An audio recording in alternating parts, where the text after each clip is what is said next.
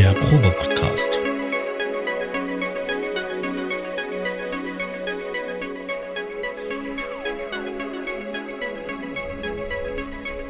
Ein Podcast beim gemütlichen Talk im Proberaum.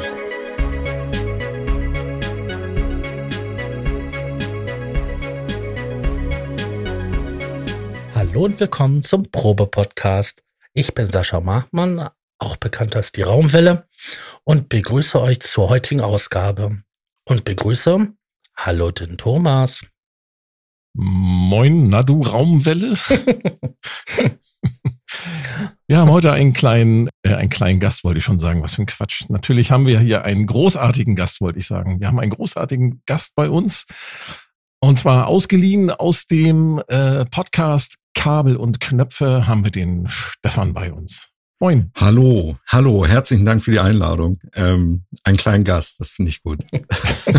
das war freudsche Fehlleistung. Wie gesagt, ich bin ein, großartig 1,81 Meter bin ich. Aha, ja. okay. Ich kenne Leute, die sind größer als ich. Insofern äh, lasse ich das so gelten. Ja. Ja, ja, danke für die Einladung.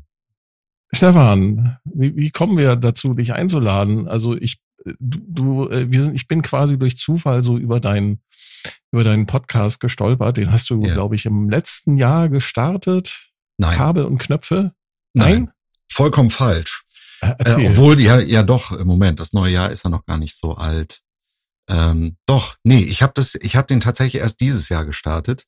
Ähm, also die Geschichte ist eigentlich die, ähm, ich bin seit Ewigkeiten eigentlich schon immer interessiert gewesen an so Radiozeug und so weiter. Ich habe früher schon immer viel äh, im offenen Kanal bei uns äh, Radiosendungen gemacht mit Freunden und so.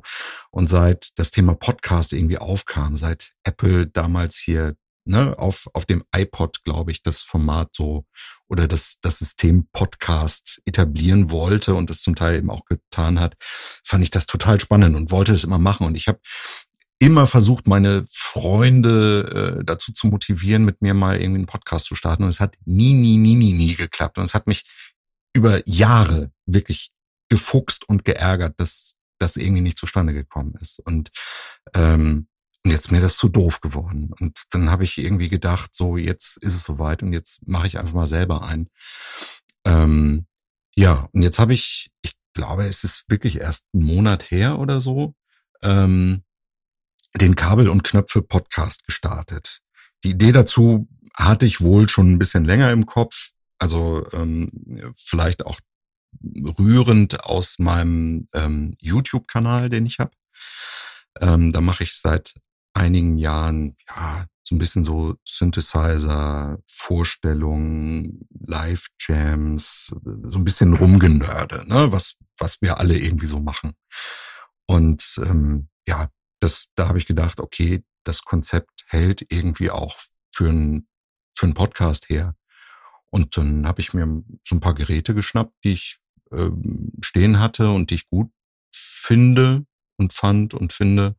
Und dann habe ich so drei Sendungen relativ schnell hintereinander aufgenommen und an Start gebracht und bin eigentlich auch ehrlich gesagt ziemlich stolz darüber, dass das so äh, schnell und ganz gut an Start gegangen ist. Und ja, Jetzt bin ich also auch Podcaster.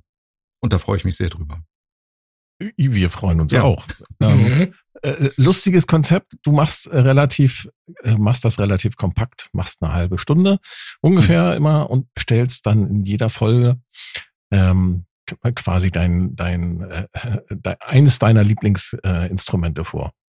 Äh, genau. Das Ganze ist äh, ich finde das sehr kurzweilig. Also ich habe mir jetzt die, die aktuellste Folge, das ist die, äh, die hast du heute am 303-Tag, 3. Ja, März. Ja, falsches, äh, falsches Gerät dafür benutzt für den Tag heute. Ach komm, es ist auch eine 303. Das Obwohl, das stimmt, das stimmt. Später äh, kommt noch eine Demo mit einer 303 drin vor.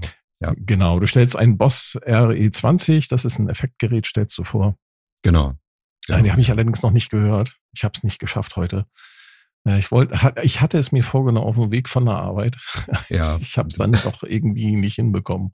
Das ist ja nicht ähm, so schlimm. Wie das Leben eben manchmal so spielt.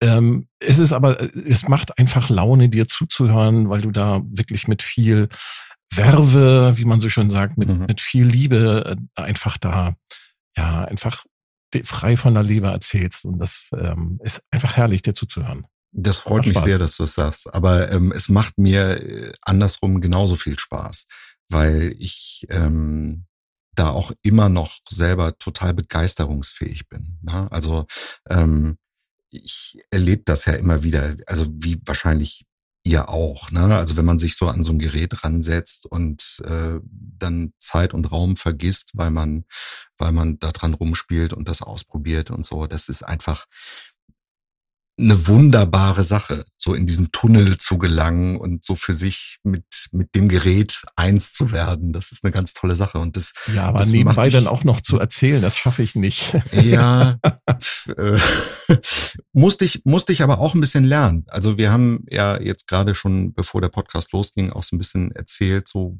ich komme ja ursprünglich aus Nordfriesland, aus Husum.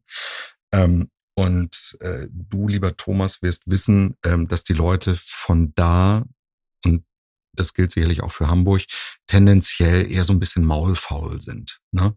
Also schon nicht so schnell aus der Hüfte schießen, was äh, Worte allgemein angeht. Jo. Und so war ich, ne?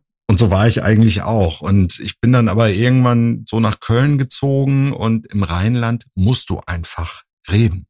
Ne? Also da, da kommst du gar nicht weiter, wenn du nicht redest. Also, das ist mir anfangs hier auch passiert. So, ich saß mit mit Leuten, die ich dann kennengelernt hatte, irgendwie in der Kneipe und habe nichts, also mir fiel auch nichts ein. Ich wusste so nichts zu erzählen und so Smalltalk war mir vollkommen zuwider. Und irgendwie habe ich mir dann vorgenommen, Junge, du musst, du musst reden. und ähm, ja, irgendwie hat es dann geklappt. Und ähm, vielleicht kam mir dann auch so ein bisschen zugute, ähm, also jetzt den Bogen gespannt zu dem YouTube-Kanal und eben auch zum, zum Podcast. Ich habe eine Zeit lang für den Music Store gearbeitet in Köln und ähm, war da eigentlich nur angestellt als Grafiker.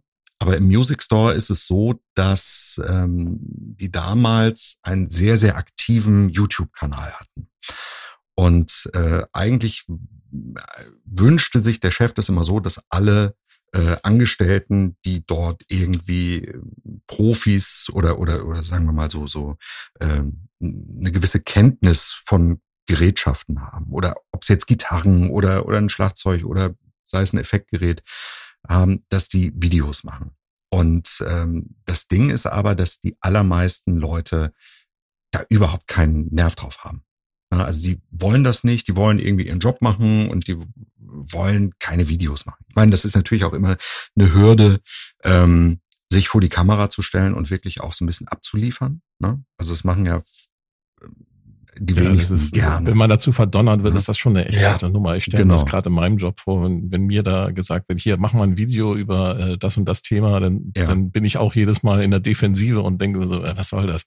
Genau, genau. Das, das ist, und, äh, da muss man echt Bock drauf haben, das stimmt. Ja, und das, das wollten eigentlich die wenigsten. Und ich habe mich aber immer so ein bisschen auch, ja, ich weiß nicht, ob es wirklich Ärger war, ähm, über die Synthi-Demos, die der Music Store zu der Zeit hatte. Aber ich habe irgendwie gedacht, so das kann ich irgendwie besser. Und dann habe ich, das ist vielleicht auch eine etwas arrogante Herangehensweise daran, aber ich habe dann so gesagt, so hier, ich würde das doch gerne mal ausprobieren. Und ähm, zu der Zeit kam, glaube ich, die diese Boutique-Sachen von Roland gerade auf den Markt. Also da gab's die, ähm, äh, wie heißt die denn? TR 09, ne, der 909-Klon. Mhm. Und ich meine auch die TB03 kam da gerade. Mhm. Und ähm, dann habe ich gesagt, komm, lass mich das mal ausprobieren. Und das hat wirklich gut funktioniert. Und ähm, ich meine, beim Video ist es ja so, das ist ja auch beim Podcast so, du kannst ja beliebig viele Takes eigentlich machen. Ne? Also wenn du äh, dich versprichst oder irgendwas nicht so funktioniert, wie du dir das vorstellst, kannst du alles nochmal neu machen. Und äh, zu der Zeit hatte ich einen Kollegen beim Music Store, der da sehr fit war, was Videoschnitt anging. Und er hat es dann auch gut hinbekommen, ähm, dann kurzweiliges Video draus zu machen. Und das hat irgendwie alles ganz gut gefruchtet. Und es gab recht gute Resonanzen da drauf. Und es war erfreulich. Es hat Spaß gemacht und es kam Feedback drauf. Und das hat mich irgendwie beflügelt. Und ja, so bin ich dann irgendwie dabei geblieben. Auch nach der Music Store Zeit. Genau. Ja, großartig. Ja. Genau, du, du hast nämlich auch tatsächlich ähm, noch einen YouTube-Kanal und zwar dort ähm, als Dirtbox. Als Dirtbox Jams heißt das Ganze, weil ich glaube, Dirtbox war letztendlich äh, vergeben als Benutzername. Aus heutiger Sicht, mh, hm, ich weiß nicht, wie es euch so geht. Irgendwann äh, entscheidet man sich ja für so einen für einen Namen, äh, für irgendein Pseudonym und ähm, ist dann vielleicht nach einiger Zeit auch gar nicht mehr so glücklich damit. Ich weiß nicht, wie ihr das so seht. Ich hatte mal einen YouTube-Kanal, der hieß Fellmensch-Blog. Ja. der hieß wie? Fellmensch-Blog. Was hatte das für einen Hintergrund? Blog? Erzähl doch mal. es gab vor vielen Zeiten mal ein Netlabel, das hieß Fellmensch. Und Fellmensch. Ähm, ja, dann hatte ich dann irgendwann mal auch angefangen, halt eine Seite zu machen. Dann irgendwann mal zog da auch ein Blog mit ein. Und dann habe ich mir überlegt gehabt, ja, jetzt machst du auch noch ein paar Sachen so ähm, auf YouTube. Ja. ja, und dann gab es dann die, die Seite Fellmensch-Blog. Ja. Fellmensch. Das ist ein cooler ja, Name. Warum nicht? Warum nicht? naja, aber also diese ähm, äh, der Name Dirtbox kommt eigentlich daher, weil also es kommt aus einer Zeit, wo ich ähm, große Ambitionen hatte, live zu spielen, also so kleine Live-Sets zu machen. Und ähm, das Konzept dahinter war, ich wollte gern das komplette Equipment, was ich dafür nutze, in eine Kiste stecken können. Also hauptsächlich eben bestehend aus so Gadget-Synthesizern und Kram. Ne? Also so die Volcas zum Beispiel passen da gut rein. Oder ja, weiß nicht, ein Digitakt hatte ich da, glaube ich, auch noch drin. Also es passte alles irgendwie ganz gut in, in eine Kiste rein. Und äh, Dirt, weil ich es gerne ein bisschen dreckig haben wollte. Also da ging es thematisch schon, also einfach. Gemeint um, ist der Klang, liebe Zuhörer. Ja, genau. Das, was ihr wieder denkt, ihr kleinen Schweinchen. Nein, nein, nein, nein. Ähm, also ich wollte einfach so dreckigen Acid machen. Also so. So einen rotzigen Sound. Genau, so einen rotzigen Sound. Keller, Nebel, Strobo, sowas. Ne? Also Notstrom. genau das. Ja, genau, genau das. Ähm, ja, und das ähm, passte irgendwie auf dieses Projekt zu der Zeit irgendwie ganz gut. Ähm, aber es hat sich natürlich jetzt irgendwie so ein bisschen es ist ein bisschen mutiert. Ne? Also ähm, ich habe auch durchaus ein großes Fable für sehr atmosphärische Sachen, auch für Ambient und für so ein bisschen so krautige Geschichten und so. Und ähm, ja, und das alles irgendwie unter einem Namen zusammenzufassen, ist einfach auch so ein bisschen schwierig. Und ähm, ich weiß nicht, heute so mit, mit dem Wissen, was jetzt alles in diesen Namen so mit einzahlt, was dazu gehört, hätte ich vielleicht doch dann ein bisschen besser äh, drüber nachdenken sollen. Ist, ist das nicht komisch, dass man für alles irgendwie einen Namen finden muss, so also eine Schublade, wo man das dann reinpackt? Das ist, ich finde es auch, also ich tue mich da immer wahnsinnig schwer mit mir, da irgendwelche Pseudonyme oder überhaupt äh, Songtitel oder Albentitel irgendwie auszudenken für, den, für mhm. den Kram, den ich da so mache.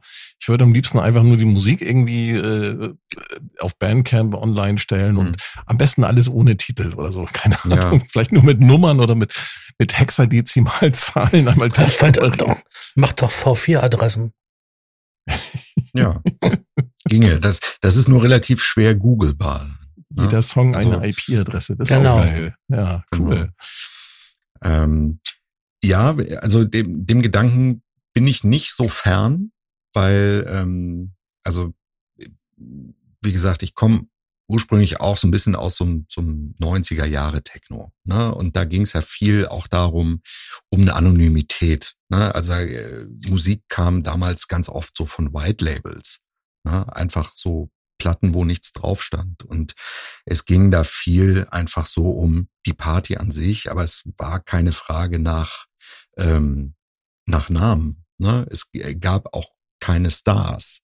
So die Stars kamen dann erst später so mit keine Ahnung, Westbam, Marusha ja, und so weiter. Ganzen, ne? Mit, den, mit der Clubszene dann. Ja, genau, genau. Da also dann, dann etablierte sich das alles. Aber so vom Herzen her bin ich wirklich so bei diesen anonymen Keller-Raves, ähm, wo es um nichts ging, außer irgendwie um die Sache an sich.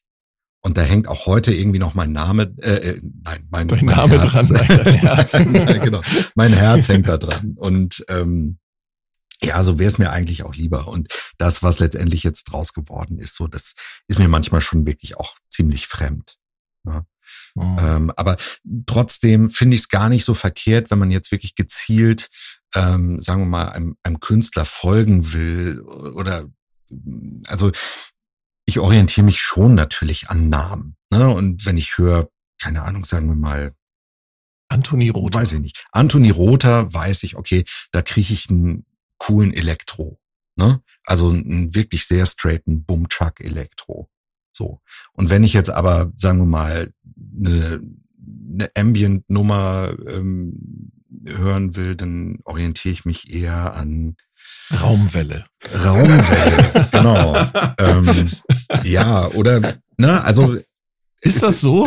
Sascha, sag mal, machst du ja. Ich glaube, bei dir sind das eher so die Drohnen-Sachen, ne? oder? Nee, ich habe schon so Ambient-mäßige Sachen ja. im Angebot. Aber ich teile das, ich teile das jetzt nicht so auf, sondern ich mache alles unter einen Namen und ich ja. bin da pragmatisch. Ja, okay. aber ich, also ich glaube, bei dir findet, das kommt halt immer drauf an, ne? Also wenn man, wenn man sich, ähm, ich sag mal, etablierte ähm, Künstler anschaut, so FX Twin zum Beispiel, ja. um als Beispiel zu nennen, der Richard D. James. Bei dem kann man, den kann man ja nicht in eine Schublade packen, bei dem hast du ja mhm. alles, ne? Das finde ja, ich eigentlich sich, auch gar nicht so schlecht. Der hat sich das aber auch ähm, verdient. Ne? Also so, der kann sich das, der kann sich das leisten. Und ich glaube, ihm ist es auch egal. Ja. Der macht richtig. einfach. Ja. Aber wenn du, sagen wir mal, eine ganz kleine Nummer bist und dich irgendwie auch platzieren möchtest, ich meine, also ähm, grundsätzlich ist es zwar so, ich mache natürlich Musik um, also aus eigener, aus eigenen Stücken, aus eigener Freude, aber ich freue mich natürlich schon, wenn das auch Leute erreicht. Ne? Und ähm, und wenn man dann irgendwie einen Namen definiert, wo dann andere Leute sich dran orientieren können, dann finde ich das schon auch irgendwie hilfreich. Ja, na klar. Das ist, das ja. ist quasi äh, so ein Markenname dann, ne? Schon. Dann weißt du, du, weißt dann, was draufsteht und dann ja. weißt du ungefähr, was drin ist. Und wenn da halt mhm. ein, ein, buntes Potpourri drin ist, dann ist da ein buntes Potpourri drin. Aber das ist dann auch genau. okay, glaube ich. Ja, wichtig ist halt nur, dass, dass man sich selber da, halt, wenn man sich denn so vermarkten möchte. Ja. Ich meine, wir, ähm, der Sascha und ich, wir sind ja nur die äh, ähm, jung gebliebenen äh, äh Hobby. Synthesisten. Ja. Mit gehobenem Anspruch. Hm. Aber dilettantischen Sachverstand. ja, genau. Ja, das ist doch okay. Ich meine, aber wenn man, wenn man das weiß, dann ist das doch gut. Ja. Naja, wir scherzen immer so ein bisschen damit. Ne? Wir haben natürlich auch unsere Erfahrungen. Und hm. Ja, ich finde es ähm, ja, ist schon, ist schon, ist schon gut, wenn man, wenn man sich dann irgendwie dann für einen Namen entscheidet. Nee, mir fällt's halt, wie gesagt, mir fällt's halt auch, äh, mir fällt's halt schwer. Ja. Da.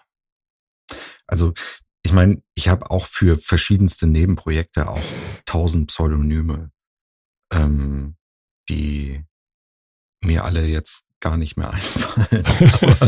Aber, ja, äh, wollte ich gerade fragen. Hast du denn ja. da noch den Überblick? Also nein, nein, überhaupt nicht. Aber ich kann mal. Ähm, ich, ich hatte früher auch äh, verschiedene Nebenprojekte unter Namen für. Ja. Also äh, so Effect Twins mäßig, das war Level 77.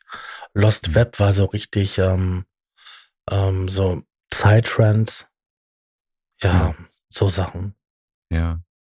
Also ich habe äh, ein Elektro-Pseudonym, das heißt äh, Kraftbert. Genau, den kenne ich auch, ja. Ähm, dann ähm, äh, so ein Singer-Songwriter-Ding, was ich auch mal irgendwie gemacht habe, es nennt sich Stefflon und das System. Dann habe ich eine Zeit lang auch mal so ein bisschen mich im Schlager versucht.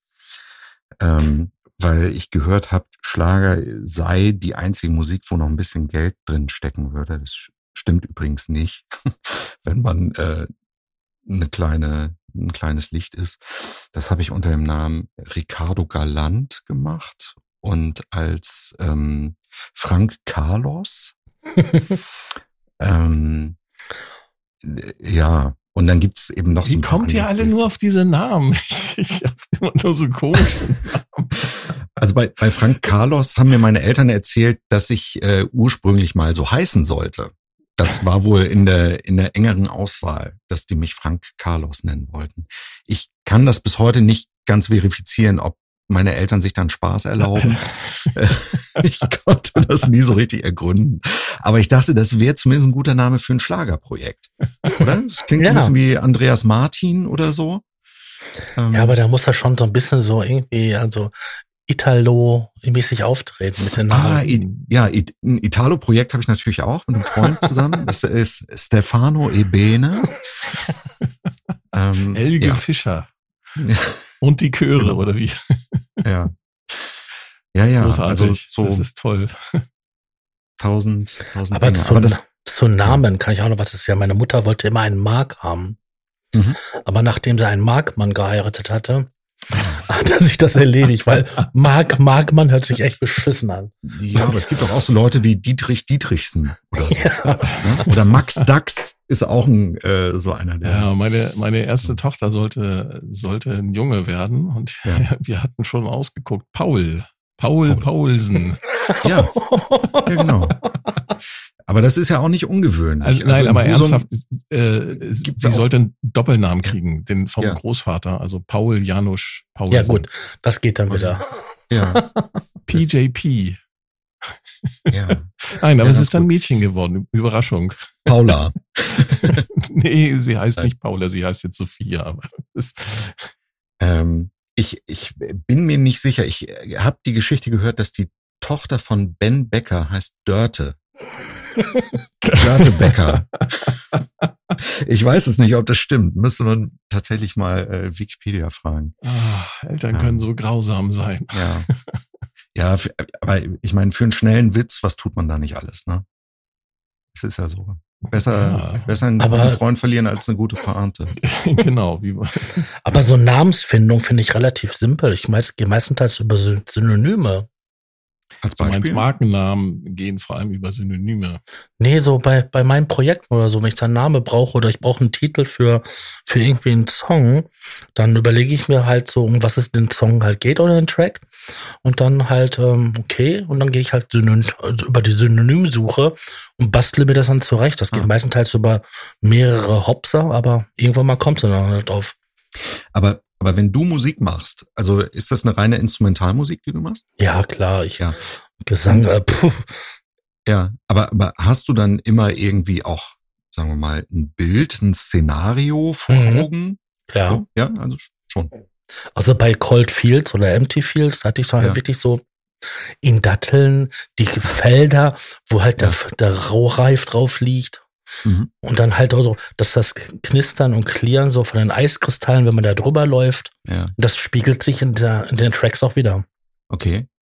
Ähm, wie, wie ist dann da der Ablauf? Gehst du zuerst über diese Felder und denkst so, oh, das wäre jetzt irgendwie eine geile Inspiration und ein guter, ein guter Weg? Oder sitzt du zu Hause, machst Musik und denkst, ah, da war ich doch neulich mal? Nee, das war so gewesen. Also das Beispiel für dort war, ich hatte so ein Soundpaket gefunden gehabt und da waren Klänge drin gewesen, die mich daran erinnert haben, wie das damals war.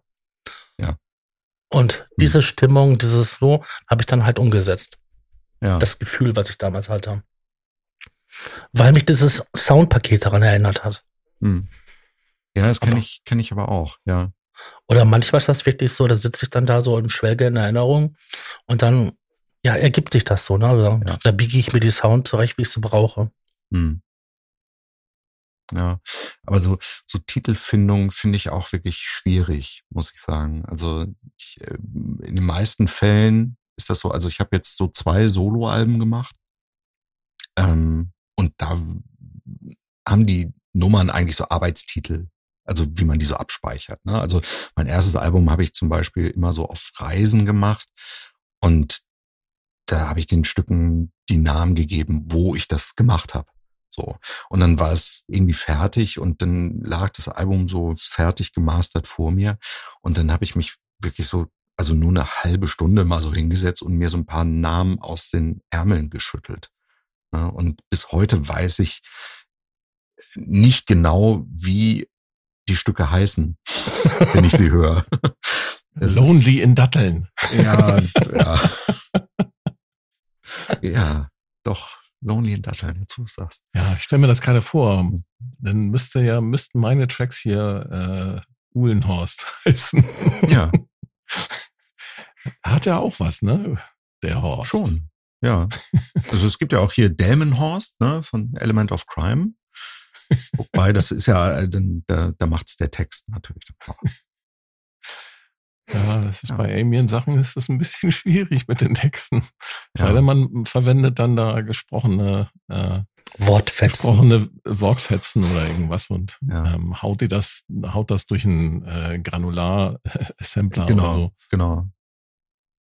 Ja. Kann man dann ja auch machen. Ich habe mal, ich habe mal einen Track gemacht, als ich für Amazona den Octa-Track Test geschrieben habe. Da habe ich mir, da hatte ich mir ähm, so ein Gedichtsample irgendwie mal gesucht und habe das damit äh, da durch, durch den, äh, durch den Octa-Track gejagt. Mhm. Das war ganz lustig eigentlich, was dann nachher dabei rauskam.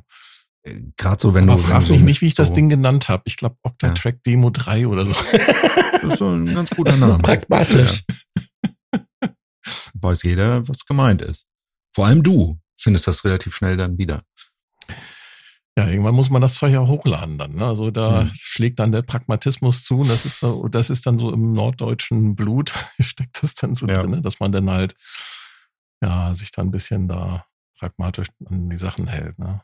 Ja. Und nicht so viel rumschwurbelt. Also ich habe einen, ja, es ist eher so ein Mitschnitt.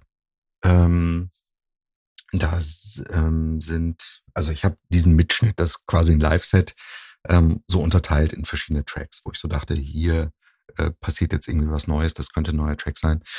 Und die habe ich tatsächlich so benannt nach der, nach der Zeit, also nach den, nach den Zeit und Frames quasi.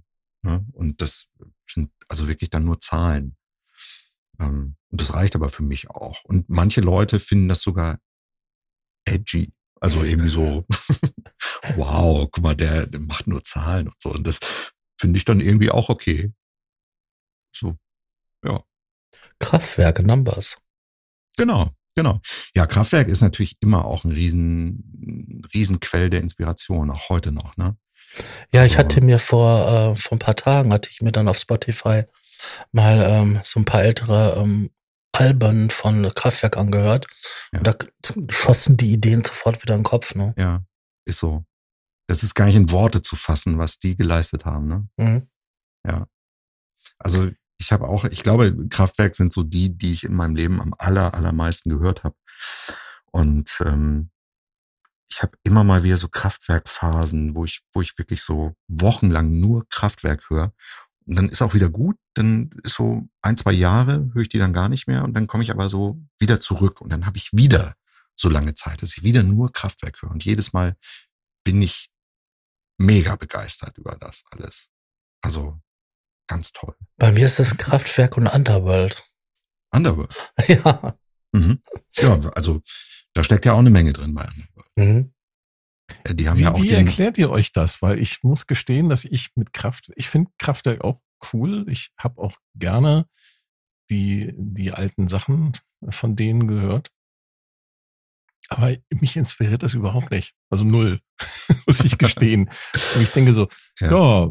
ich bin ein Model und ich sehe gut aus, ja, coole Nummer, aber ich, ich habe jetzt dadurch jetzt nicht irgendwie fünf Millionen neue Ideen, sondern da, da, da muss ich gestehen, da bin ich tatsächlich eher so der, der Yellow-Fan oder Jean-Michel Jarre oder keine Ahnung, Vangelis. Äh, wie, kommt's, dass Kraftwerk so, so, eine, so eine Inspirationsquelle ist? Was, was macht also, das aus? Ich finde, ich finde, das Model ist tatsächlich auch das schwächste Kraftwerkstück überhaupt, weil das irgendwie ein relativ banaler Popsong ist, finde ich so.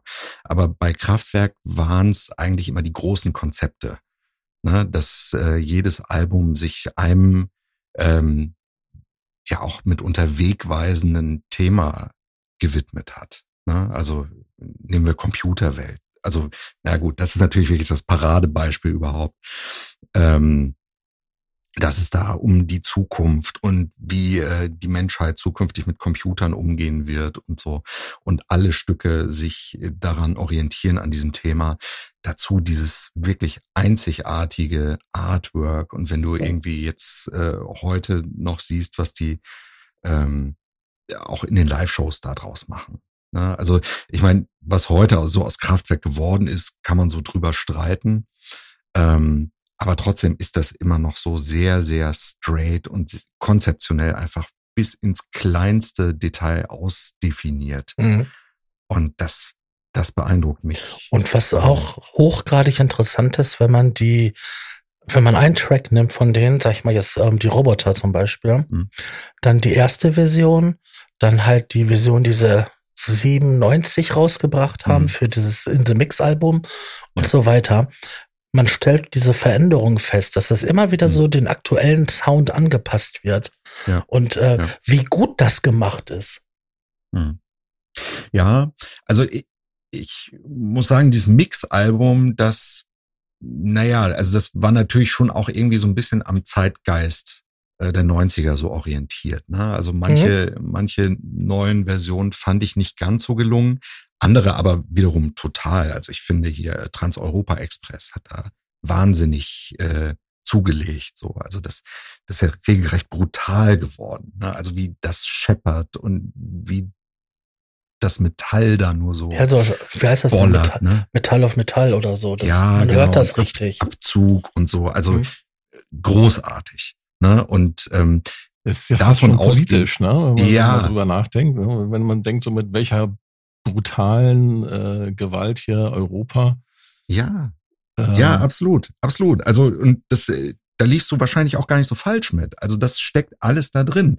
Und selbst wenn sie es vielleicht ähm, nicht so offensichtlich gesagt haben, ich meine, es liegt natürlich auch immer so ein bisschen im Auge des desjenigen, der das Ganze hört oder äh, dann eben so ähm, ja wahrnimmt. Ne? Da ist äh, dann trotzdem immer noch viel Raum für Interpretation.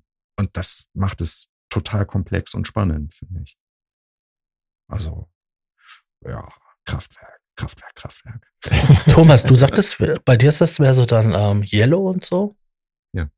Ja, äh, wobei ich finde es eigentlich relativ schwierig zu sagen, dass mich Musik von anderen Menschen irgendwie mh, hm, inspiriert. Ich klar, ich habe mir, also ich habe viel ähm, Jar, Vangelis, äh, alles Mögliche, was aus der Richtung kam, das habe ich viel gehört als Kind und das hat mich natürlich geprägt und die ganze 80er Jahre ähm, neue deutsche Welle, das hat mich natürlich auch ähm, massiv von meinen Hörgewohnheiten beeindruckt, genauso wie das, was ähm, ich sag mal hier Sven Feth ja, Elektriker Salsa und Off. Das, das, ja, genau, genau, was Off da gemacht hat. Und äh, das hat natürlich einen ziemlichen Impact gehabt auch auf, mein, auf meine, ich sag mal, meine Musikerziehung.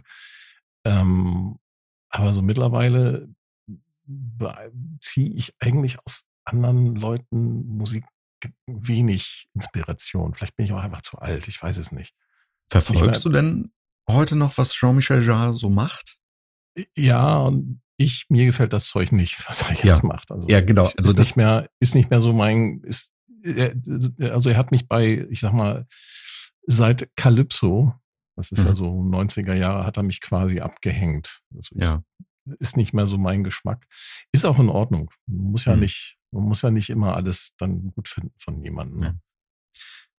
Also ich bin, ich bin eher auch so ein bisschen verwirrt von dem, was er so heute macht. Also gerade es, er taucht ja immer mal wieder so in so ganz opulenten Live Shows. Auf, ja, opulent ne? ist ja wohl äh, doch untertrieben. Das ist ja ja genau. Das, also wow. Totale Materialschlacht. Ja, aber das ist halt sehr französisch auch. Ne? Das muss ja, man ja. unter dem Gesichtspunkt halt auch mal betrachten, wenn er da dieses virtuelle Konzert, was er da im letzten Jahr, glaube ich, da veranstaltet ja. hat, ja. das war ja schon boah, Wahnsinn. Aber aber trotzdem, wenn du wenn du ihn heute so also in einem richtigen Konzert siehst, ich glaube, er ist auch gerade wieder unterwegs. Kann das sein? Also ich habe in, in letzter Zeit so ein paar Bilder gesehen, wo er dann wirklich wieder so alles, was er an Gerätschaften hat, wie so auf eine Bühne kloppt und so. Und dann stehen da die riesen Modularschränke und Synthi-Burgen und so weiter. Und da denke ich aber doch irgendwie, was ist das denn? Ne? Also als ob der das da benutzen würde. Oder?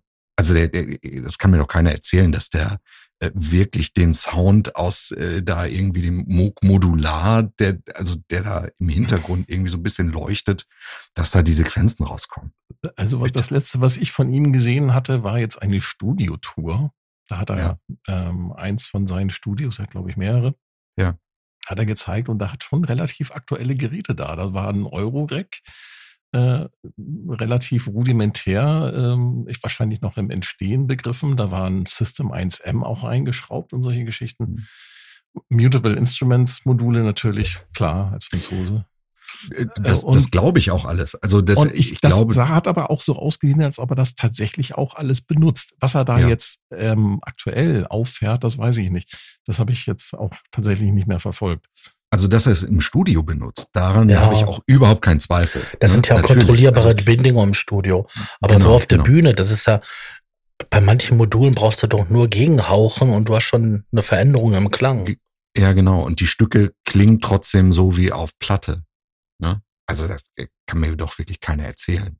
Vielleicht läuft da irgendwo eine DAT-Maschine oder ein P3-Player. Oder ein Ableton. Meinst ne? du? Mit so Der hat ja eine Weile, eine Weile hat er ja hier Oxygen und, und ähm, Equinox hat er ja äh, nochmal aufgeführt mit mhm. den alten Instrumenten. Das hat er, ich, ich weiß nicht, wie viele Jahre lang er das gemacht hat, ein oder zwei Jahre lang. Das war sehr aufwendig, hat er erzählt. Ähm, ich hatte damals die DVD davon, von diesem mhm. Konzert mhm. und äh, hinterher haben sie ihn halt dann auch nochmal so eine Stunde lang interviewt. Dann hat er so ein bisschen erzählt. Und das fand ich schon sehr faszinierend, die ganzen alten Synthesizer dann nochmal zu sehen. Und da hat er die tatsächlich auch alle live gespielt. Und ich glaube nicht, dass er das jetzt noch tut. Also es wäre aber, sehr aufwendig aber, für ihn, wenn er das machen würde. Ich glaube, da hat er auch keine Lust mehr drauf. Ich meine, wie alt ist er jetzt? 70? Ich meine, er sieht sehr gut aus, ne? Ja. ja, das stimmt. Ja, sieht wirklich sehr gut aus. Aber trägt auch jetzt immer eine Sonnenbrille, ne? Oder? ich weiß es nicht, keine Ahnung. Ab, ab, irgendeinem, ab irgendeinem Alter werden Künstler so, die ähm, äh, haben dann so Accessoires.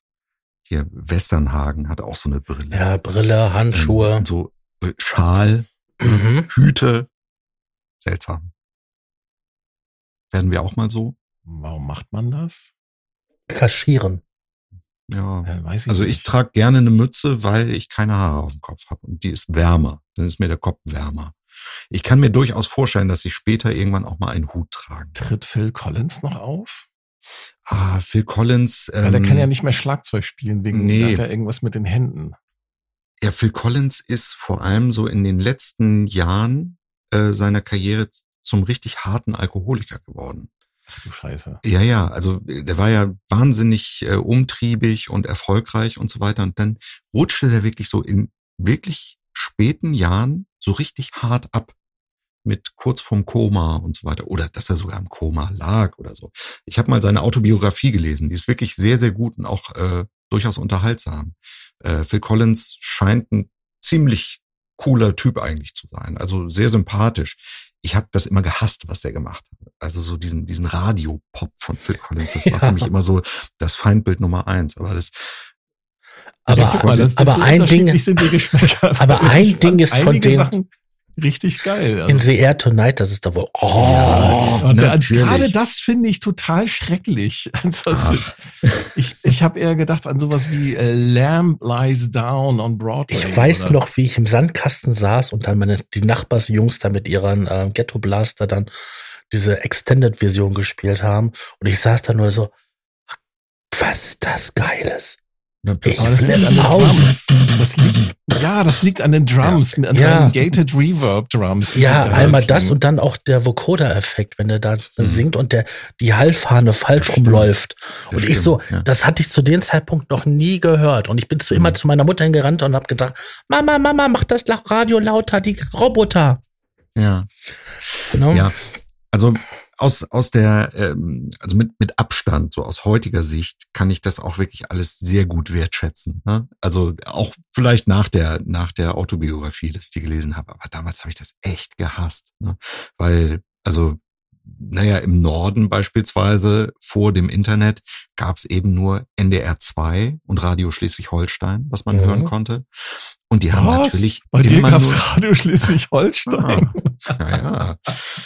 äh, aber viel mehr auch nicht. Kennst ne? du noch Sender Zitrone, Herbert Hoffmann? Nee. Äh, nee, nee, wie heißt er noch? Ist der Herbert Hoffmann? Herbert Hoffmann? Rüdiger Hoffmann? Rüdiger Hoffmann. Rüdiger Hoffmann. Aber das, das, der ist der, hier Ostwestfalen-Lippe kommt der doch her, oder?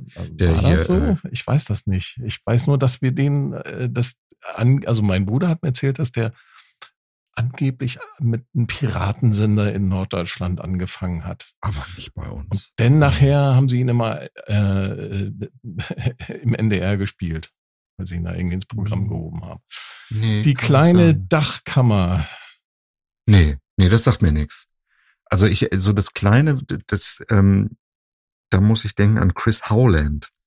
Ja. Der hatte, Boah. der hatte immer so eine, so eine genau. Oldie-Sendung. Richtig. Ich weiß gar nicht, ob auf NDR oder ob es wirklich RSH war, als Mr. Wie hieß der? Mr. Pumpernickel? Mr. Pumpernickel. Mr. Mr. Pumpernickel, ja. Genau. Und ich glaube, er hat da auch so ein bisschen mit kokettiert, dass er so aus so einem kleinen Studio so ein, ne? Ja. Ähm, ja, ja. Da kann ich mich gut dran erinnern. Wolf-Dieter Stubel, den kennst du aber noch. Der war NDR, ne? Oder? Der hat den ja, Club war, gemacht. Ja. Und der hat nachher die ganzen Maxi-Versionen immer gespielt. Er hatte so eine Sendung, wo, wo er, ähm, ich weiß nicht, ich weiß nicht mehr den, den Namen der Sendung, aber er hatte eine Sendung, wo er dann, ähm, ich glaube 19 Uhr ging nur eine mhm. Stunde und er hat immer die Maxi-Version von den aktuellen Pop-Hits ja. gespielt. Das war so geil. Das waren da ja aber nie viele. Was, doch, da waren, da waren, das war ja so die Zeit 80er Jahre, da waren mhm. richtig, da kamen richtig geile Remixe raus. Ja, klar, aber die diese, hat ja alle dort gespielt. aber die Maxi-Version, die ging doch sechs Minuten, also konnte eine Stunde und das maximal zehn Stück spielen. Ja, aber ist doch egal. Es war trotzdem, du, hast ja keine Möglichkeit da, gehabt, da oben in Dithmarschen, mhm. da irgendwie um Musik ranzukommen. Es gab ja, ja keine Plattenläden. Ich meine, was gab's denn da an Plattenläden? Nix. Karstadt gab's da. In Husum gab's. Äh, in Husum gab's Karstadt. In Heide gab's kein Karstadt. In Husum gab's noch Cadillac. In Heide gab's ähm, Böttcher. Ja. Da gab's aber nur äh, Klamotten und Spielzeug. ja. Cadillac. Rocks Off, den gibt's immer noch. Das ist ein Gebraucht-Plattenladen. Äh, ähm, aber ja, da gab's nicht viel, ne? Ich hatte den Vorteil, dass meine Tante was mit einem ähm, DJ in Dortmund während ihrer Studienzeit was angefangen hatte. Ja. Und der konnte die ganzen krassen Sachen besorgen. Ja, geil. Ja. Er hat ihr bestimmt auch immer Tapes aufgenommen und so. Ne? Klar, die, das war, oh Gott, das war endgeil. Ja. Vor ja, glaube ich. Vor allem ja. wieder so, so langsam der Techno kam und ich, ich oh Gott. nur Samstagabend Willem aufnehmen. Ah, Willem. Willem. Ja, selbstverständlich. Der Mann mit der geilsten Radiostimme aller Zeiten. Ja, das, das ist so, ja. Leider viel zu früh gestorben, ne? Ja, ja. Aber Willem war wirklich super. Ich äh, denke immer noch gern an den Otto-Film, ne? Wo er da äh, so einen Rocker spielt. Kennt ihr das? Ja, ich glaube, ich glaub, der erste Otto-Film ist das. Und Boah, der ist schon so lange her, dass ich den gesehen habe. Äh, und, dann, und dann kommt Otto in, in so eine Rockerkneipe, das, das Chrom de la Chrom. Und dann ähm, hört dann so die Musik auf und alle gucken, wie dann so, das ist ein schmächtiger Typ, also ne, Otto dann da reinkommt, also dicke Rocker in ihren fetten Kutten, Kutten und ne, so viel Leder und so. Und dann ähm, äh, sagt Otto dann so, um die, die Stille irgendwie zu brechen, so, was, was ist durchsichtig und klingt äh, und, und riecht nach Hase. Und, und dann das war Kaninchenfurz. Und alle, und dann äh, sind die beste Freunde und so. Und da spielt eben auch Willem mit. Äh, ah, ja. ja. Daher. Aber Willem war natürlich auch mit Watt, ne, mit der deutschen Version von äh, Captain Sensible. Ja. Hier genau. Watt. War, glaube ich, auch bei Dieter Thomas Heck, ne? Ja, ja. Ja. Ah, toll. Willem. Guter Typ. Ja. Ja, das ist so Radio pur gewesen, ne? Ja, was die, ja, ja. was der NDR damals aufgefahren hat. Ich weiß nicht, Mhm. ich kann mir vorstellen, in anderen Landesteilen gab es bestimmt ähnlich coole Programme, aber ich sag mal ja. so, das Radio heutzutage ist Mhm. Lichtjahre von der Richtig. Qualität entfernt, die es, es damals in den 70er, 80er Jahren hatte. Das ist Absolut. sehr, sehr schade, finde ich. Absolut. Was Eigentlich. ich Dafür auch so ein wir bisschen, jetzt eigentlich zuständig, oder? Ja, ja, richtig.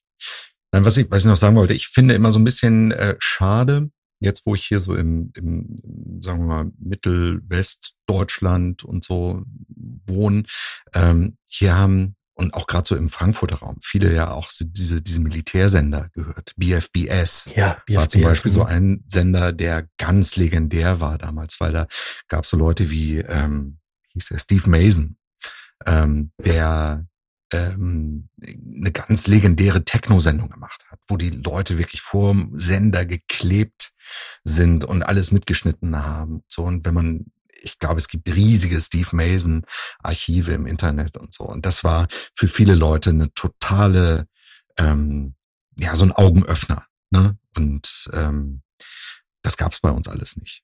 Da Nee, also- wir nur Thorsten Savade und Willem und mehr dann auch nicht. Also ich habe das damals halt auf ähm, Tonbandmaschine aufgenommen. Toll. Mhm. Ja. Weil ich dann nicht Ja, geil. Und dann bist du in die, in die Disco und hast das dort abgespielt, oder wie? Nein. Nee. oder hast du Privatfete damit gemacht, oder? Ja, klar. Das habe ich dann halt überspielt auf Kassette. Hm. Und dann, ähm, Und dann, und dann halt im Freundeskreis so, komm, jetzt machen Ja. wir Party und geht los. ja, ich hatte immer den geilsten Scheiß. Geil. Und So eine deswegen hab ich Tascam oder was hattest du? So ungefähr. Ja. Ich hatte immer den geilsten Scheiß. Vor allen Dingen wurde immer gefragt, sag mal, wie machst du das, ne, dass die, dass die keine, dass die nicht reinlabern und hier also der Song so langsam rein, ne, kommt. Ja, das war ja alles nur Aufnahmetechnik. Ich habe das ja aufgenommen und dann halt später per Hand überspielt und dann konnte dann, mein Vater hatte so ein einfache, einfaches Mischpult und dann konnte er dann einen Feder so langsam aufschieben und dann, Da hast du die einfach rausgeschnitten, die Genau. Sprecher. Ja, weil sie hat, das haben die im Radio früher nämlich gerne gemacht. Ich weiß nicht, das machen sie heute, glaube ich, auch noch. Sie den mal reingelammert. Das ist sogar Reingelabert eine- haben, ne? das ist sogar eine, ähm, für die GEMA ist das sogar eine Vorschrift. Dass du halt, ähm, dass du reinlabern musst. Selbst wenn du als Podcaster jetzt Musik, äh, Rechte kaufst, musst du reinlabern. Nein. Ernsthaft? Ja, am Anfang und am Ende. Hm? Mhm. Du darfst auch jetzt nicht zum Beispiel eine Sendung machen, so, sag mal, ich mache heute jetzt ein Roberto Blanco Special. Dann darfst du nicht nur Lieder von Roberto Blanco spielen. Oh. Ey, die GEMA ist so, oh, was das Hm. angeht, was das angeht, ne? Für andere Sachen okay. Aber deswegen ist die GEMA für Podcaster nicht ähm, Vielleicht ist, zumutbar. deswegen, vielleicht ist deswegen die Radiokultur jetzt so, wie sie ist, wegen der GEMA.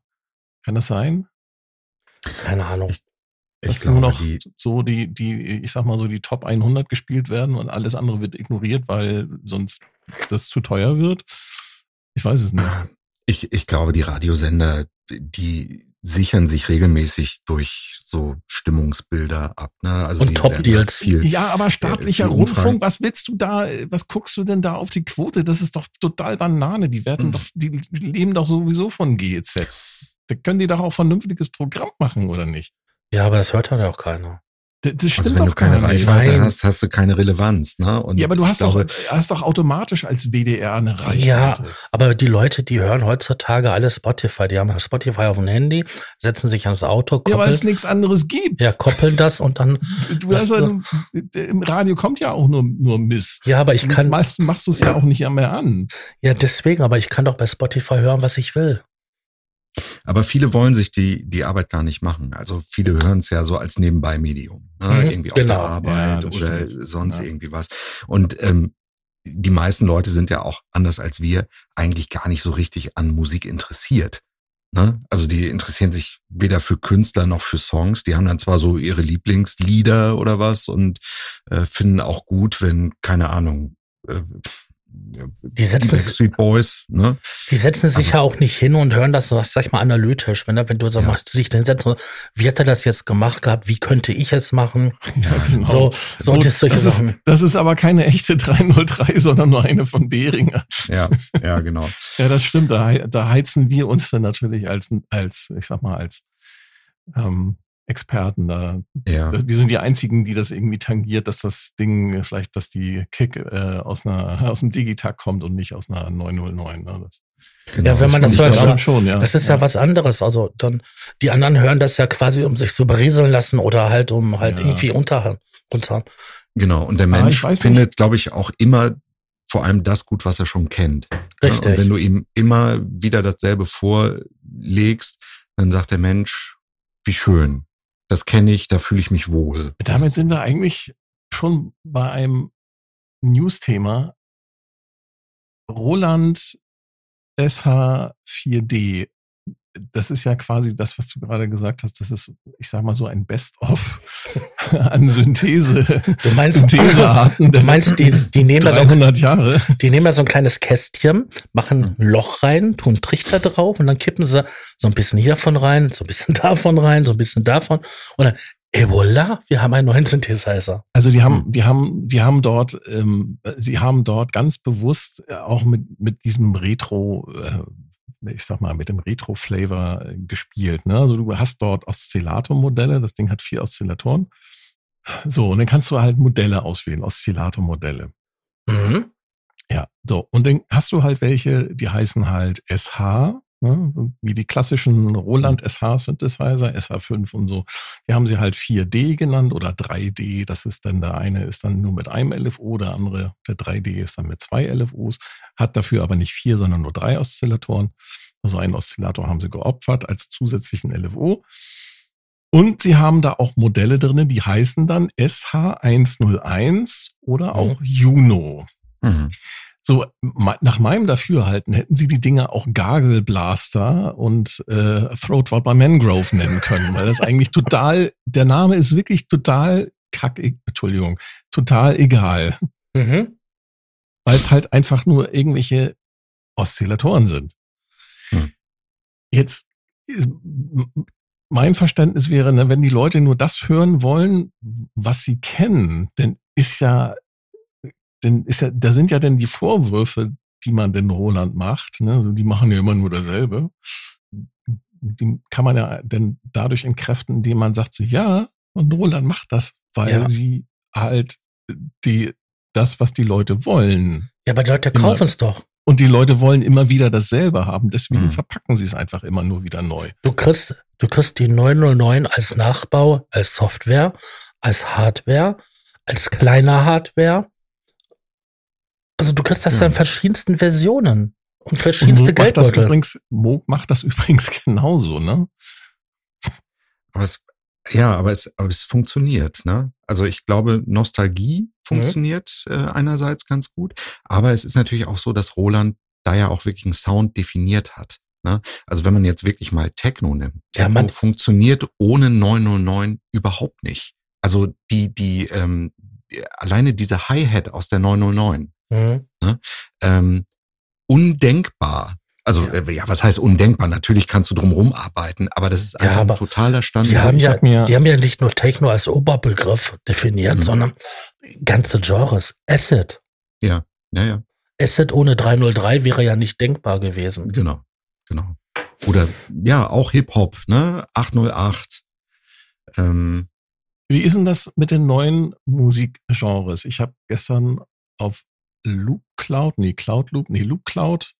Mhm. Ne, der, der hier Elektron hat ja für ihren Digitakt haben sie jetzt ah, ja, ja, eine, ja, eine, native äh, Anbindung an Loop Cloud äh, implementiert. Das heißt, wenn du deinen äh, Digitakt äh, per USB an den Rechner angeschlossen hast und gehst auf Loop Cloud, dann kannst du direkt äh, die von Loop Cloud die Samples runterladen in deinen Digitakt.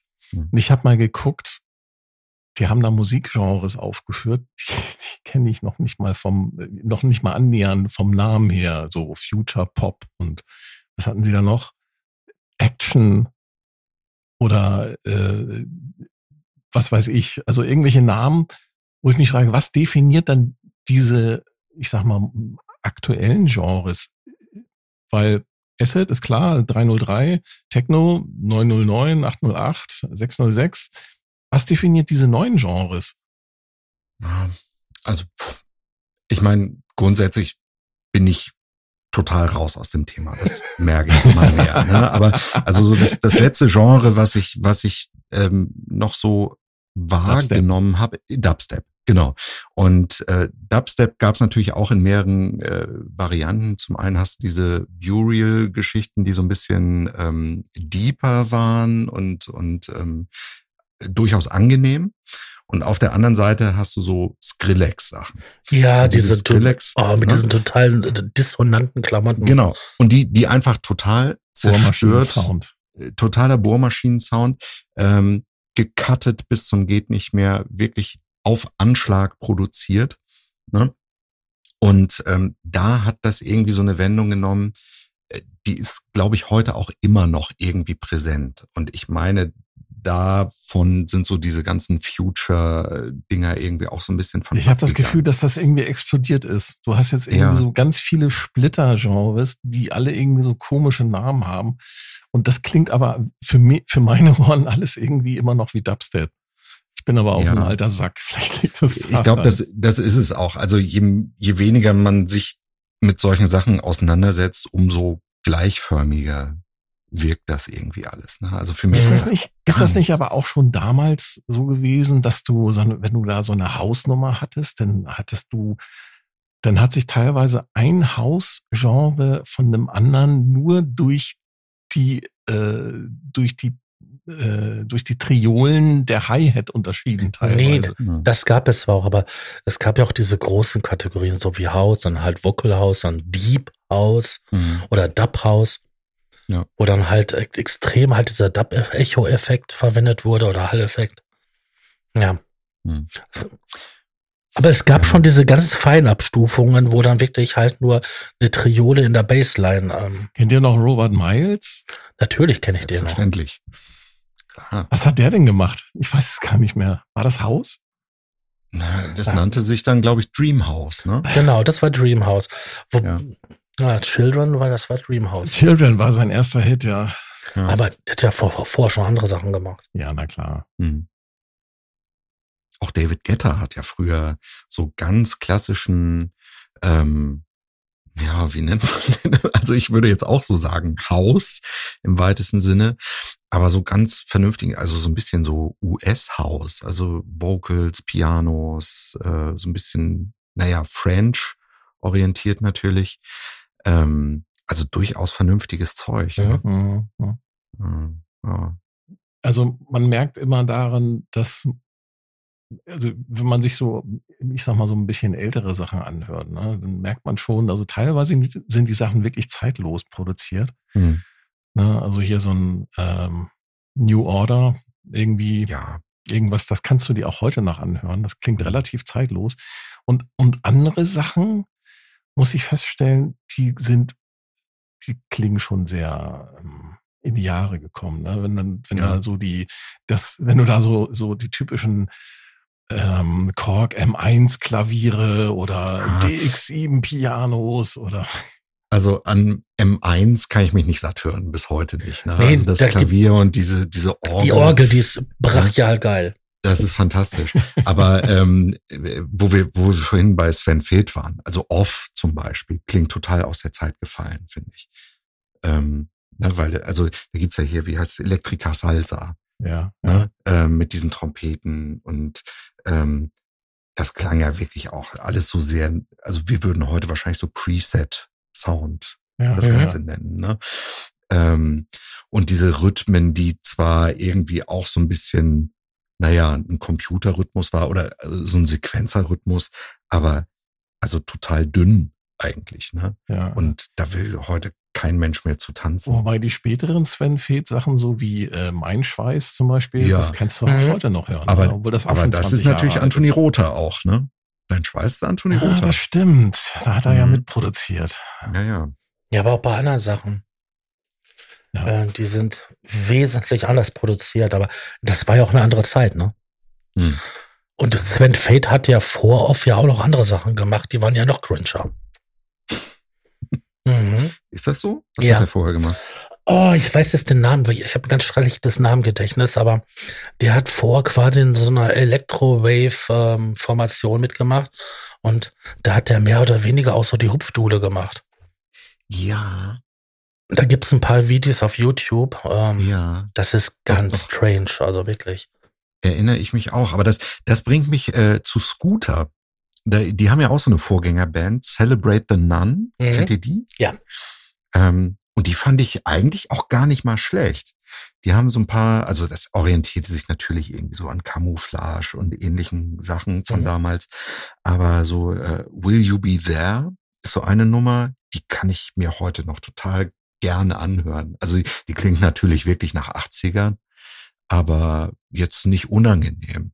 Und man hört zwar H.P. Baxter da immer raus und er ist jetzt vielleicht auch nicht der größte Sänger der Welt, aber ich mag das irgendwie. Also es ich finde es nicht unsympathisch. Ja. Ich habe aber eine Neuigkeit, habe ich noch, eine News. Ja, erzähl mal, bitte. mein Lieblingsthema. Beringer hat für den Brain ein Update rausgebracht. Ja. Da ist jetzt FM-Synthese mit dabei. Mhm. Ja, das ist ein ziemlich fettes Update. Ne? Also nicht mhm. nur, dass, dass da ein DX7 quasi einmal drin steckt jetzt. Ähm, da haben die, glaube ich, was haben die da noch mit reingebaut? Ich habe es vergessen. mir, ist, mir ist ehrlich war, gesagt nur. Waren noch, so, waren noch so ein paar andere Sachen. Also es ist ziemlich, ziemlich komplex, ähm, mhm. das Ganze. Also mir ist auf jeden Fall der DX7 dabei wirklich so. Ähm Ach so, genau. Und du kannst den, du kannst diesen Brains dann jetzt auch als Oszilloskop benutzen. Genau, da war ein Preset ah. dabei. Da kannst du die Audio-Inputs nehmen und dann macht das Ding dir halt so ein Oszilloskop darstellen. Mhm. Finde ich eigentlich ganz lustig.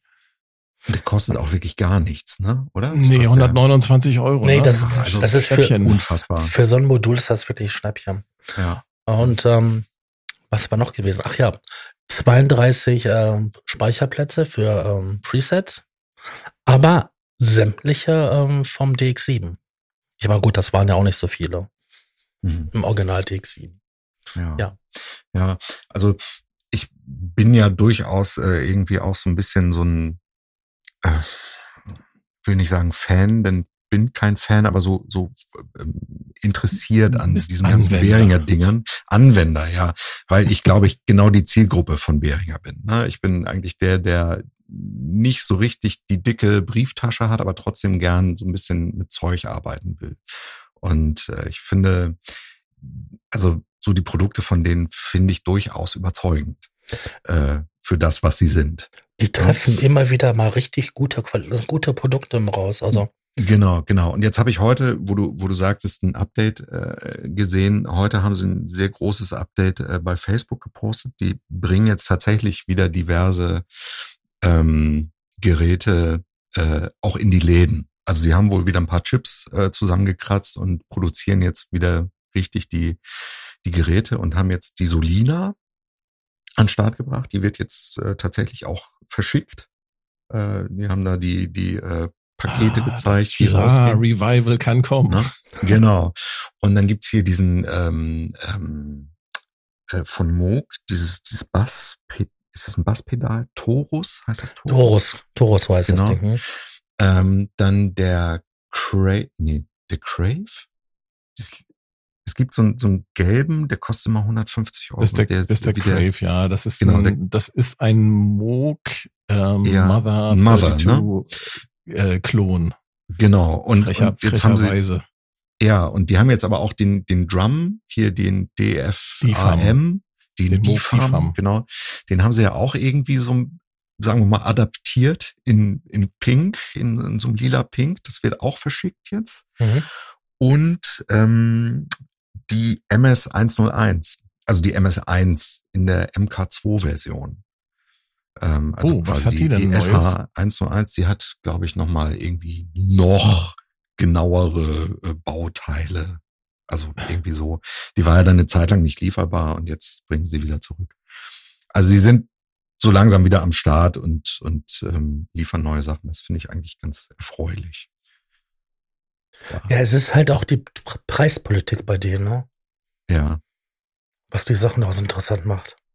Hm. Ja.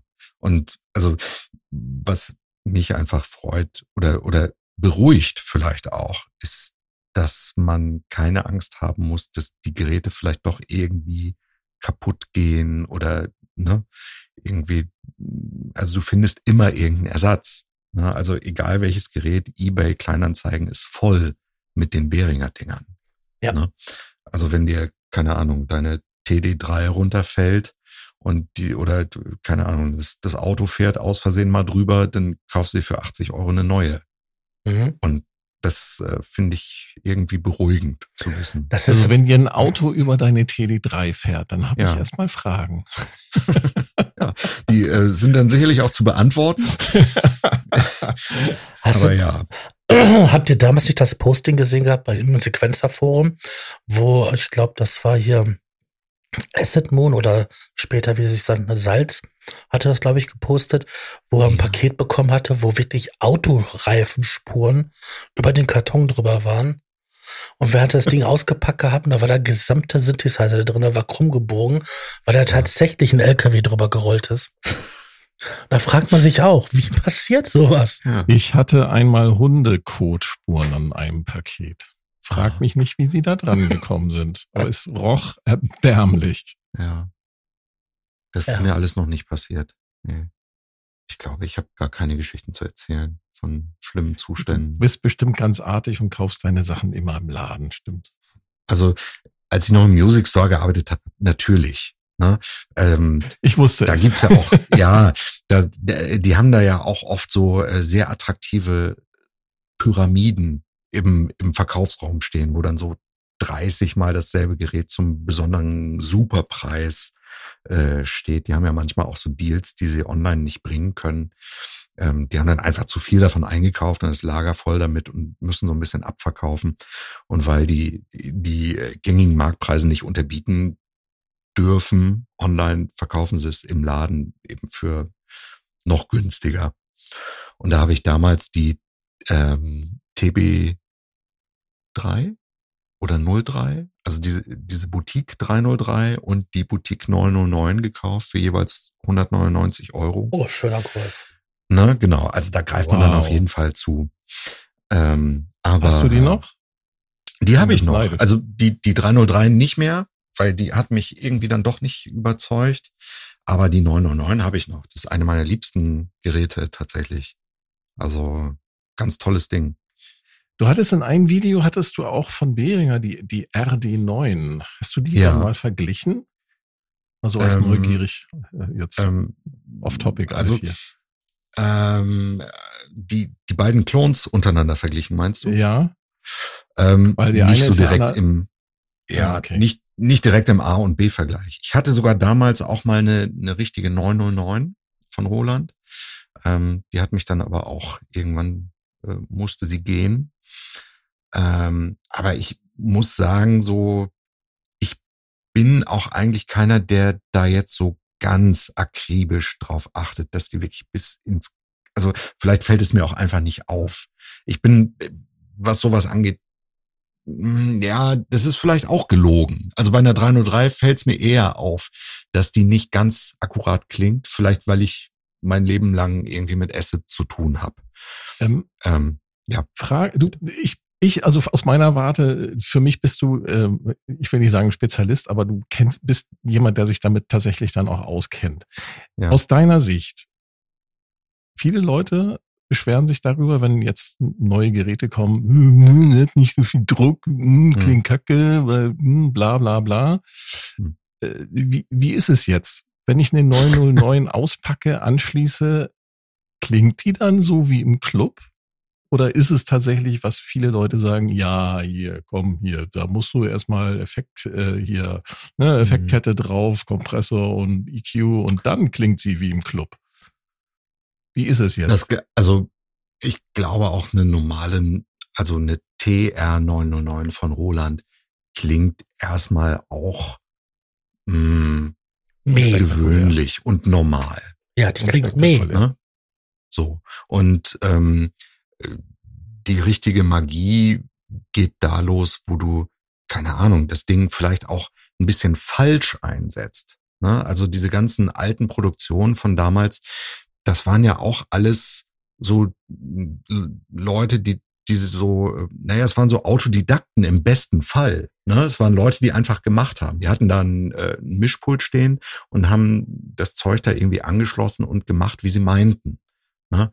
Also gerade so, wenn du so in Richtung Chicago House oder so denkst, ne? die hatten alle überhaupt keine Ahnung davon. Und ähm, das war alles übersteuert und falsch abgemischt und so weiter. Aber das hat letztendlich den Sound definiert, ne? dass es eben ähm, auch so ein bisschen falsch benutzt war. Das heißt, das, was wir jetzt hören, dieses perfekt durchproduzierte, das äh, ist, ähm, das ist es damals gar nicht gewesen. Und was uns vielleicht hier so ein bisschen fehlt, ähm, ist einfach wieder so ein bisschen Mut äh, zum Experimentieren, glaube ich, oder? Ja, ja, also würde ich, würde ich schon so sagen. Ähm, zumal, ich meine, ich habe so das Gefühl, wenn man wirklich so aktuelle besonders so Techno-Produktion hört. Also diesen, diesen gängigen Techno von heute. Der ist perfekt auf den Punkt produziert. Da, da sitzt jeder Kompressor, jeder EQ sitzt da so, wie er sein soll. Das hat aber ähm, zur Folge, dass das alles auch relativ gleichförmig klingt in meinen Ohren. Also es ist alles immer so ein konstanter Level. Mhm. Es ist alles immer so, also es klingt sehr, sehr sauber, sehr rund, sehr druckvoll und so. Aber das ist nicht das, woran sich mein Ohr so festhält. Ne? Mein Ohr hält sich eher fest an, an dem, was da so raussticht. Also wenn du beispielsweise, keine Ahnung, eine zu laute Bassdrum oder eine zu laute Hi-Hat oder irgendwie, ja, irgendwas, was, was anders ist als das, was alle anderen machen da geht's los, dass es spannend wird. Ne? Also so diese perfekten ich hab, Sachen. Ich habe neulich habe ich ein Live-Set mir reingezogen auf YouTube von Ken Ishii. Ja. So, ähm, für die, die ihn nicht kennen, das ist so ein japanischer DJ-Musiker, der, ähm, ich sag mal so, den japanischen Techno so mitgeprägt hat. Mhm. Ähm, der hatte vor ein paar Jahren, vier, fünf Jahren, mal ein Live-Set in Spanien gemacht. Ein DJ-Set. Und was ich total geil fand, der hat ähm, zwischendurch hat er einfach einen Drum Loop laufen lassen. Hm. Hatte äh, nur seine, seine Pioneer DJ Decks da, die vier Stück, keine Ahnung, wie die Dinger heißen. Und hat da wirklich nur äh, 909, 909 Drum Samples gehabt. Mhm und hat da dann einfach mit den Effekten gespielt. Ne? hat zum Beispiel dann die ähm, diese 909 Hi-Hat hat er ganz stark äh, mit Reverb dann da drauf beschickt, so dass du da quasi auf die Ohren da so ein, so ein, so ein ganz lautes Rauschen hattest, so dieses dieses typische 909 äh, Hi-Hat-Rauschen, ja. äh, was so gefisselt hat, so in den, in den Obertönen. Das war total geil und ich fand das ja. total faszinierend, das, äh, das zu hören. Ich glaube, das ist genau das, was du meinst, äh, äh, mhm. oder? Dass Absolut. man einfach so ein bisschen rumexperimentiert. Genau. Und dann wird spannend. Ne? Also mhm. das, das war ja schon immer so. Dass durch Experimente entsteht was. Ja. Und wenn alles ausdefiniert ist, dann, äh, ja, dann hast du einmal oder milliardenfach dasselbe. Das Problem, Danke. was wir heute haben, ist, dass du irgendwie alles umsonst kriegst an Klamotten, ne? an Synthesizer, an Effektgeräte und so weiter und so fort. Ähm, wie die damals angefangen haben, gab's das ja nicht. Hm. Du hast ja wieder die Hardware gehabt oder du hast gar nichts gehabt. Ja, eine virtuelle 303, 58 Euro.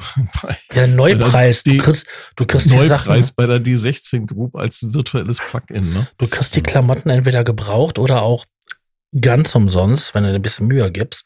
Hm. Ähm, ja, da sind keine Kosten. Da kann sich jeder hm. den perfekten Kompressor und so weiter leisten. Früher, oh mein Gott, ich habe gerade mal einen Kompressor, ich muss gucken, wie ich damit arbeite. Ja. Und so oder, sind die Sachen äh, entstanden. Genau, genau. Also die meisten von, also wenn man jetzt wirklich ganz zum Anfang geht, also bleiben wir mal bei, bei Chicago zum Beispiel, da war ja oft noch nicht mal ein Kompressor mit im Spiel. Da gab's eine 808 und eine 303. Und das ist, das ging in ein Mischpult rein, mhm. im besten Fall. Oder vielleicht sogar nur in Kassettenrekorder. Ne? Und dann haben die einfach da äh, gemacht. Und ähm, ohne irgendeine Ahnung. Das, das entspricht ja auch diesem Punk-Gedanken von damals. Ne? Leute, die eigentlich keine Ahnung von der Sache hatten, haben einfach gemacht. Und ähm, da entstehen die spannenden Sachen, die neue Genres einfach definieren. Und genau. das, was nachher draus gemacht wird, also das greifen andere Leute aus und verfeinern das dann am Ende. Das ja, ist ja nochmal was anderes. Aber das waren ja oft, oft, irgendwelche DJs gewesen, die mit den Platten gearbeitet haben. Dabei ja. liefen dann ja noch die ähm, Drumcomputer und so genau, weiter. Genau. Mhm. Und da hast du natürlich keinen perfekten Mix. Da, da ist der Drumcomputer zu laut, zum Beispiel. Mhm. Ja? Und also ich merke das zum Beispiel, ähm, ich habe ein Projekt, ich weiß nicht, ob, ob das bekannt ist, äh, das nennt sich Snuff Crew. Ähm, das ist ein Acid House Projekt, das war eine Zeit lang einigermaßen erfolgreich sogar. Ähm, und wir haben immer mal wieder äh, Live-Gigs gespielt. Und wir haben eine ganze Zeit lang, waren es reine Ableton-Sets. Ähm, die späteren Gigs äh, hatte ich aber immer wenigstens eine, einen Drumcomputer dabei. Meistens die T8 von Roland, weil da eben mehrere, ähm, mehrere Modelle drin waren. Aber meistens habe ich die 909 benutzt. Aber in dem Moment, wo die T8, nicht T8, TR8 heißt die, ne? die, äh, die grüne, die Aira, ähm, als die mit ins Spiel kam, da passierte richtig was.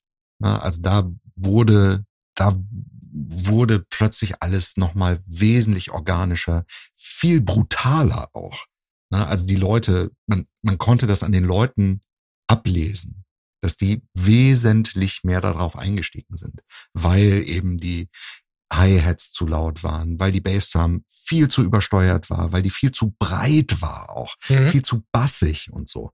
Und das ist das, was die Leute einfach kickt, wo man sich dran festhalten kann. Ja. Mike Ich finde, das ist, ja. genau, ich finde, das ist ein total geiler Abschluss mhm. für diesen Podcast hier. ja, Stefan in the House. Ja. Er hat das Mikrofon in Rage geredet hier. Ja. Nein, das ist eigentlich, ja, was soll ich dazu sagen? Dem kann man nichts mehr hinzufügen. Leute, geht raus, schnappt euch ein paar Geräte, macht Musik, macht Punk, was auch immer, worauf ihr Bock habt. Genau. und, nicht, und, und, alles, alles vergessen, was es gab und äh, nicht sich andere Leute genau. angucken, wie die das machen, sondern einfach Ganz machen, genau. was man meint. Richtig. So. So muss das gemacht werden. Genau. In diesem Sinne, schaltet auch beim nächsten Mal wieder ein, wenn es heißt. Der Probe-Podcast beim gemütlichen Talk im Proberaum. Ich sage Tschüss. Tschüss. Ja. Ich sage auch Tschüss. Und Danke, hört Stefan. mal wieder Kabel und Knöpfe. Ja, und überall, wo ah, es ja, Podcasts ja, ja. gibt. Auf jeden Fall. Hört Kabel und Fall. Knöpfe, hört Probe-Podcast und, und den Probe-Podcast. Genau. Und Musik. Danke, Stefan, dass du da warst. Hat Sehr gerne. Danke für die Einladung. Gemacht. Danke. Ja, mir auch. Vielen ich sag auch danke. Bis, Bis dann. dann. Tschüssi.